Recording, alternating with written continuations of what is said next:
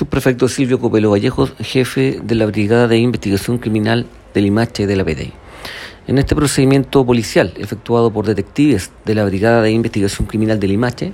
el que fue coordinado tanto con el Ministerio Público como con Gendarmería, nos permitió detener en esta ocasión a un sujeto de 65 años por el delito flagrante de microtráfico, esto es al infringir la ley 20.000 ya que fue sorprendido personal de gendarmería intentando ingresar droga al interior de la cárcel de Limache al momento en que efectuaba una visita a un interno de dicho centro penitenciario.